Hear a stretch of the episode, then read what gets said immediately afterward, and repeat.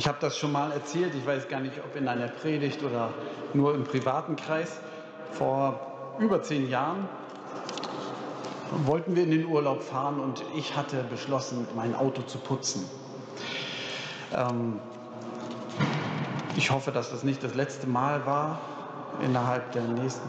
Egal, darum ging es mir nicht. Ich hatte, dafür brauchte ich einen Handstaubsauger und den beschloss ich zu kaufen, fuhr in den Marktkauf, habe diesen Handstaubsauger gekauft,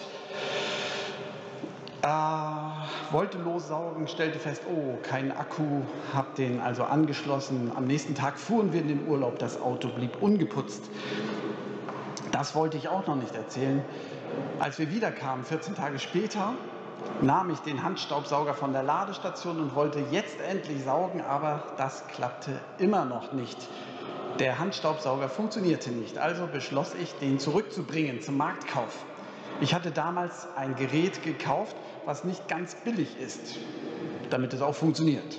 Es kostete so ungefähr 80 Euro damals. Ich bin damit zur Kasse gegangen damals, vor dem Urlaub und die Kassiererin hatte Schwierigkeiten, das Ding über den Scanner zu ziehen und tippte händisch die Nummer ein. Ich bekam einen Kassenzettel, wo elektrisches Gerät drauf stand. Mit diesem Kassenzettel ging ich jetzt hin und sagte, ich habe dieses Gerät hier gekauft und möchte es zurückbringen. Da guckt mich der Verkäufer an und sagt, das haben Sie hier nicht gekauft. Doch, das habe ich hier gekauft. Ist ja viel zu teuer, da sieht man doch, dass es hier nicht gekauft wurde. Äh, ich habe hier einen Kassenzettel. Ja, da steht drauf Elektrogerät, aber das haben Sie nicht gekauft. Was soll ich denn jetzt machen? Ja, gehen Sie dahin, wo Sie das gekauft haben. Mein Kopf wurde immer röter, mein Hals immer breiter. Ich verließ den Laden und beschloss nie wieder dorthin zu gehen. Habe ich nicht gemacht.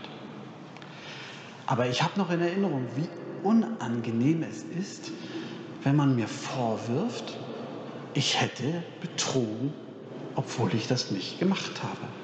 Und ich hatte keine Möglichkeit, mein Recht nachzuweisen. Das ist ein lächerliches Beispiel. Heute Morgen im Glück im Topf Livestream, da hat Armin erzählt, wie es ihm gegangen ist, als er nach Deutschland kam. Er war geflohen aus dem Iran, weil er sich eigentlich bloß informiert hatte über Jesus. Und er war in eine Gruppe gekommen und war mit denen in Kontakt und wollte diesen Jesus kennenlernen, den christlichen Glauben. Der Hauskreis flog auf und er musste fliehen und er kam hierher und es begannen die Prozesse, wie sie beginnen. Er ist sieben Jahre hier und kein Richter hat ihm bisher geglaubt, dass er das ernst meint. Und ich höre sehr wohl auch andere, die sagen, ach, das stimmt doch alles nicht, das ist doch nur Kalkül. Wie schlimm das ist, wenn einem nicht geglaubt wird.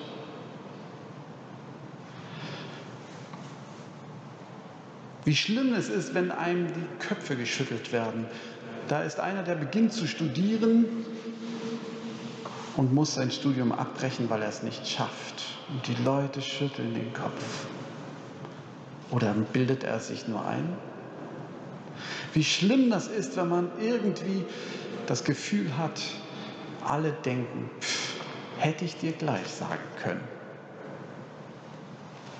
Oder da wagt sich einer vor und gibt öffentlich Zeugnis über sein Leben. Also er erzählt, wie es war in seinem Leben und er sagt, Gott hat mein Leben verändert. Aber er wagt sich hervor, weil er in einem Gottesdienst oder im Internet das preisgibt.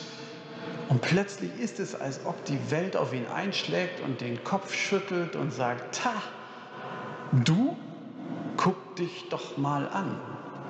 Wie lebst du denn?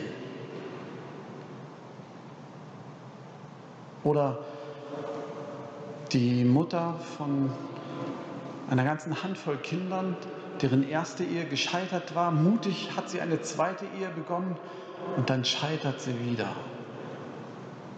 Und es ist, als ob die ganze Welt den Kopf schüttelt und sagt, pff, mit der stimmt doch was nicht. Und sie hat keine Möglichkeit, sich zu rechtfertigen. Lauter Beispiele manches schlimmer als das andere. Bis dahin, dass mir ein Freund erzählte, der selbst Auschwitz überlebt hat, abgemagert, das Fleisch nur noch in Fetzen an ihm hing. Und dass er dann nach Israel kam und ihm vorgeworfen wurde, ihr seid doch selbst dran schuld, ihr hättet euch wehren können. Hiob schreit und klagt und sagt, das kann doch wohl nicht sein. Meine Freunde, jetzt fangt ihr auch an und zerreißt euch eure Mäuler. Habt Mitleid, habt Mitleid mit mir. Ich, ihr seid doch meine Freunde. Denn Gott hat mich mit diesem Unglück geschlagen.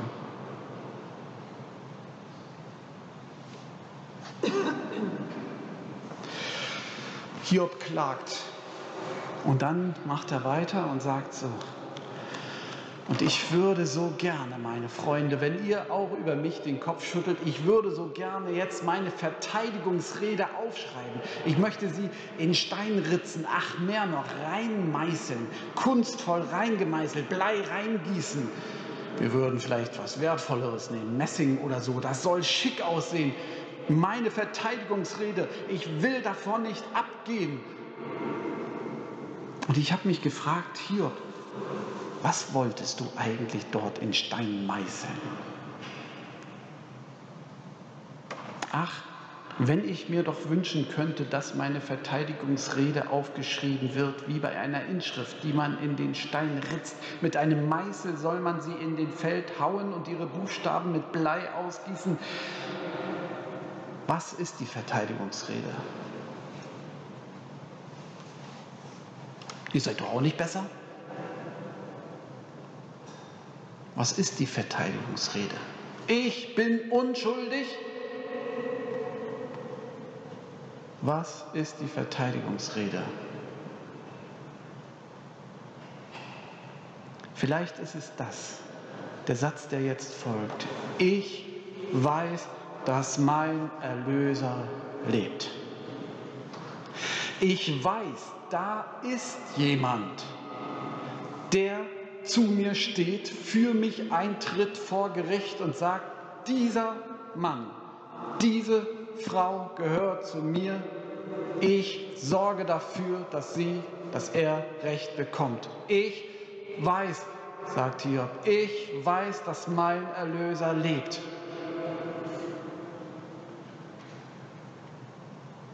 Als mein Anwalt wird er auf der Erde auftreten und zum Schluss meine Unschuld beweisen. Ich bin überzeugt, dass Hiob sich mehr nach einem Beistand, einem Anwalt, einem, der zu ihm steht, einem, der ihn jetzt hier aus dieser Situation herausreißen wird, sehnt, als nach einer sachlichen Richtigstellung. Mit zerfetzter Haut stehe ich hier. Abgemagert bin ich bis auf die Knochen. Trotzdem werde ich Gott sehen. Ich werde ihn mit meinen Augen sehen. Und er wird für mich kein Fremder sein. So wird es sein, auch wenn ich schon halb tot bin. Nun hören wir das. Und vielleicht der eine oder andere von uns denkt, ja, Hiob konnte das so laut sagen. Aber wir sind geschult darin, dass in einem Konflikt niemals nur einer schuld ist. Dass ich auch immer mein Päckchen trage. Und könnte ich mich hier hinstellen und sagen, ich bin unschuldig. Nein.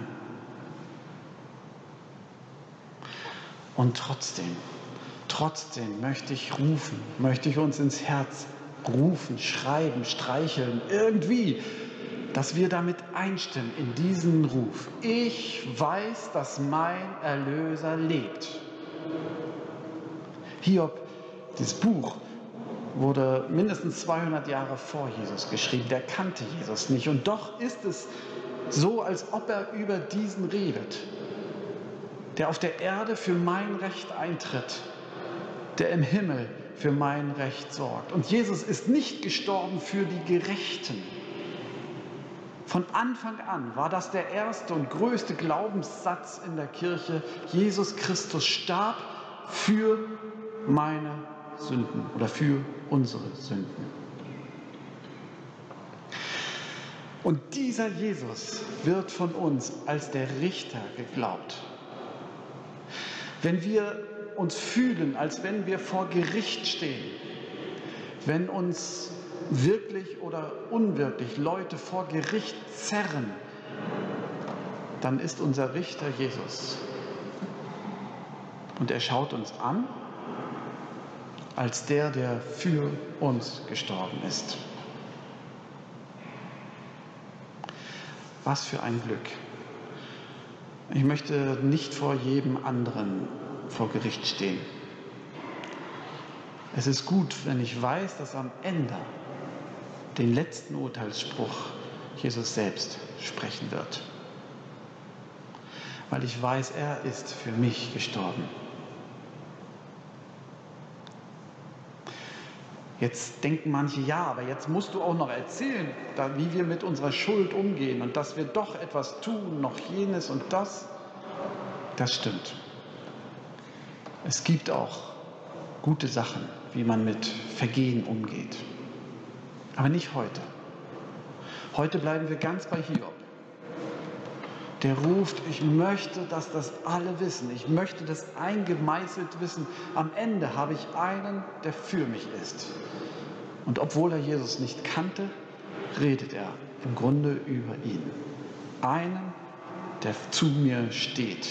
Einen, der für mich gestorben ist und auferstanden ist. Ich weiß, dass mein Erlöser lebt. Und ich bitte Sie und euch, meißelt euch das ins Herz. Vielleicht wenn die Gerichtsurteile über euch hinweggehen, wenn sie nur noch die Klagen über sich hören, schreiben Sie sich das auf. Ich weiß, dass mein Erlöser lebt. Stecken Sie es in die Hosentasche. Ich weiß, dass mein Erlöser lebt. In der Passionszeit, wenn Sie malen können, nehmen Sie ein Bild, malen Sie das auf, wie Jesus, der Erlöser, für Sie leidet. Malen Sie sich doch und halten Sie es vor Augen, ich weiß, dass mein Erlöser lebt. Oder singen Sie es heraus. Egal ob unter der Dusche, im Wohnzimmer, draußen, wo keiner sie hört. Egal ob sie schön oder nicht schön singen können. Egal, ich weiß, dass mein Erlöser lebt. Als mein Anwalt wird er auf der Erde auftreten und zum Schluss meine Unschuld beweisen. Er, der für mich starb. Und der Friede Gottes, der höher ist als all unsere Vernunft, der bewahre unser Herzen und Sinne in Christus Jesus, unserem Herrn. Amen.